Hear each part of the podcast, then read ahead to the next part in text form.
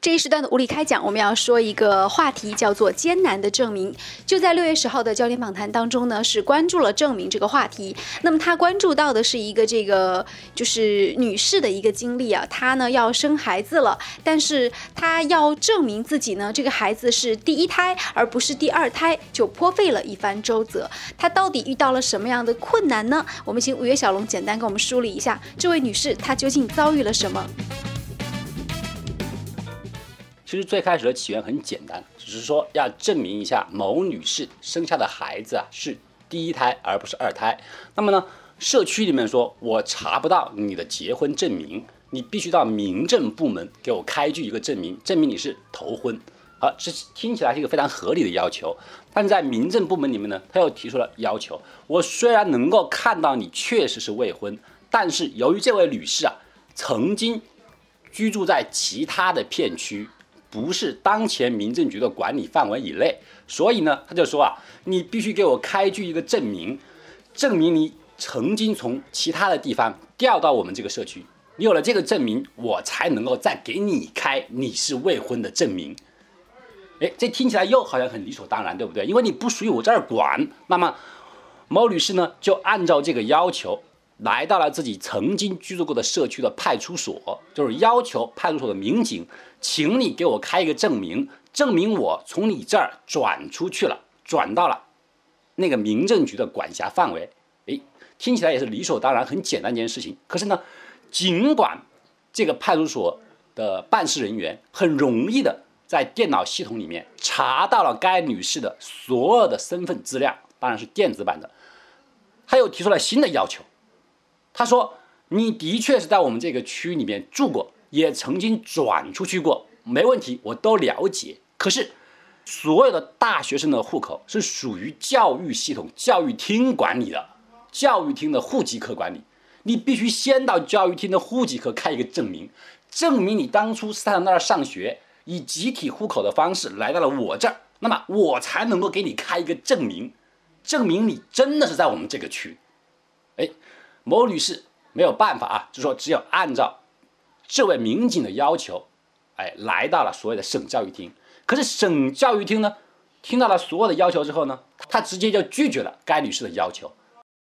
对，其实你说到这里，让我想起前一段时间我就是呃发生在身边的一件银行发生的一件事情啊。那当时银行。呃，有一个老爷爷是昏迷了，他被车撞了。然后呢，他的儿子然后到银行当中，希望能取出父亲在这个银行卡里的一笔钱，然后用于父亲的救治。但是呢，因为父亲已经昏迷了，所以呢，儿子和家里人呢是不知道这个银行卡的密码。那在这样的情况之下呢，儿子是拿出了户口本，还有父亲的身份证，希望能够呃带父亲来取出这笔钱，甚至包括这个儿子的这个。妈妈就是这个老人的老。老伴儿都已经出现了，但他们到银行去了之后呢，银行的人还是不予以办理这个业务。他们说没有办法来证明这个老人，呃，是个人意愿愿意取出这笔钱。那最后没有办法的情况之下，他们请到了派出所的工作人员和社区工作人员帮助他们出去证明，证明了他们之间的这种亲属关系。最后呢，还是由他的这个，呃，老伴儿在这个一个证明上签了字，最后才把钱给取出来。而且这个取钱呢，还不是在银行进行的，银行还是作为一个特别服务。特事特办，到这个就是老爷爷昏迷的这个医院，就是在老爷昏迷的这个医院里，然后拍照，然后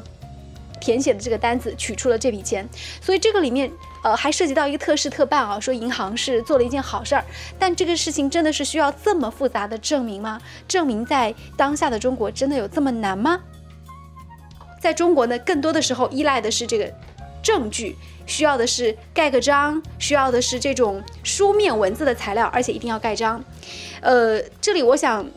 谈一下我自己个人的一个感受，就是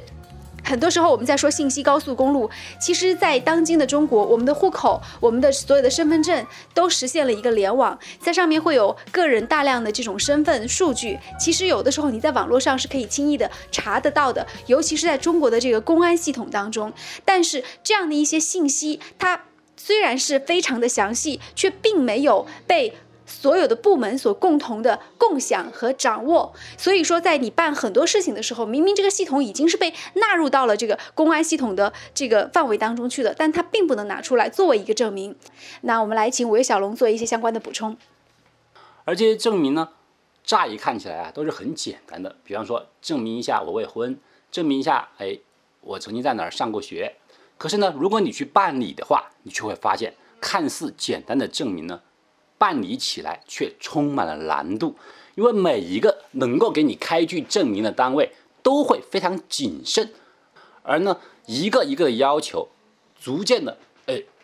很有可能啊，很有可能呢，就会陷入到我们刚刚在焦点访谈的那个里面那个例子里面一个死循环一样。我为了证明。第一件事情的时候，我必须开具另外一个证明来证明这件事情，而另外一个证明呢，又可能要提供第三个证明来，就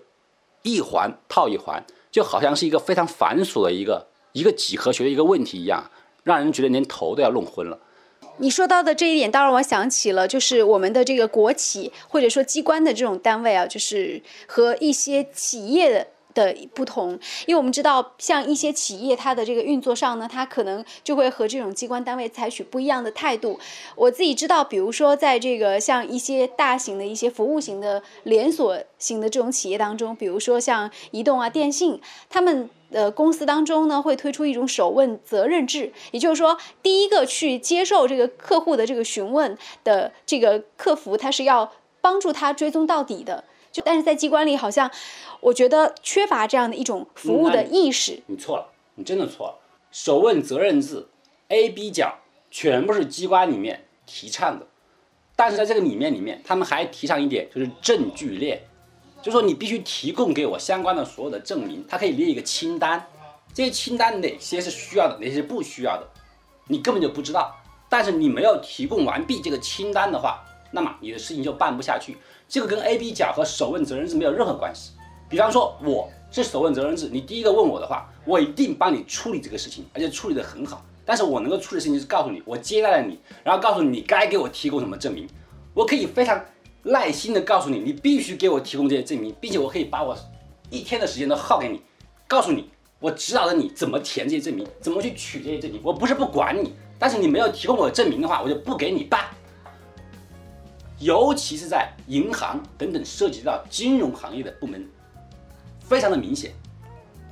你去开户存钱的时候，永远没有任何人问你需要任何的资料，你给我钱就行了。可是你如果要取钱、改密码等等的情况下，你不给我提供详细的证明的话，那是绝对不行的。那么为什么在取钱和存钱之间有这么大的差异？因为一个利益关系。你把钱存到我这来的话，无论怎么样我都没有关系的。到了我这儿的话，没关系啊。可是你要取走的话，很有可能会造成我的损失，于是我就要证明了，都是一个免责在这儿。那么这个问题里面呢，尤其在我们现在政府部门里面，我们现在其实很多个不同的一个职能部门呢，他们之间的管辖权限是存在交叉的，很多职能部门他们不能够完整的叙述出来自己管理的范围在什么地方，因此呢，就使就使得使得同样一件事情。有很多单位在管，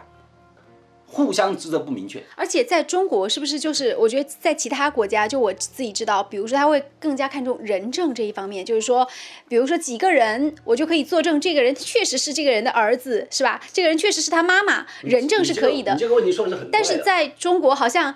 你就算很多人都证明你们的之间的这种亲属关系，可是你还是需要去。民政部门盖个章，这个章子它到底是个什么意思呢？为什么需要一个人在那儿盖个章呢？就好比说我们在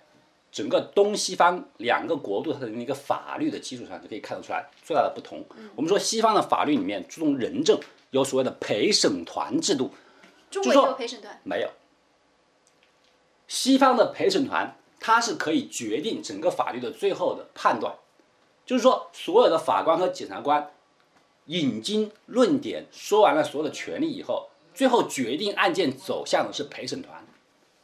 他更加注重于人证和整个逻辑的一个严谨性。陪审团可以决定案件的最后，